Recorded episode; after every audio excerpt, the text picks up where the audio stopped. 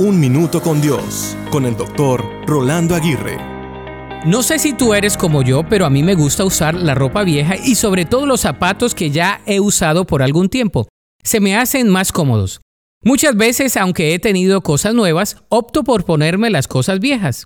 No deseo aprender a cómo usar lo nuevo, aunque sea mucho mejor.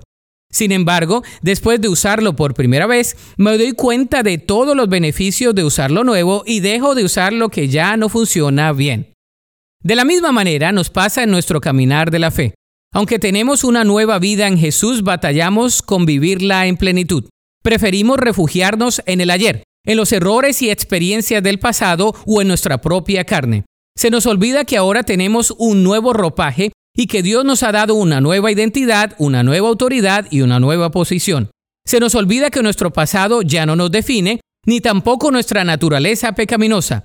Ahora tenemos acceso a nuevos recursos espirituales y a un ropaje nuevo que podemos usar a diario. Debemos renunciar a las cosas antiguas y vivir en novedad de vida. Deja de ponerte el ropaje viejo y ponte el ropaje nuevo que Dios ofrece.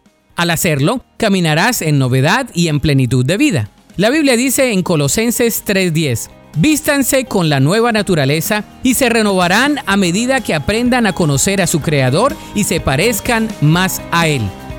Para escuchar episodios anteriores, visita unminutocondios.org.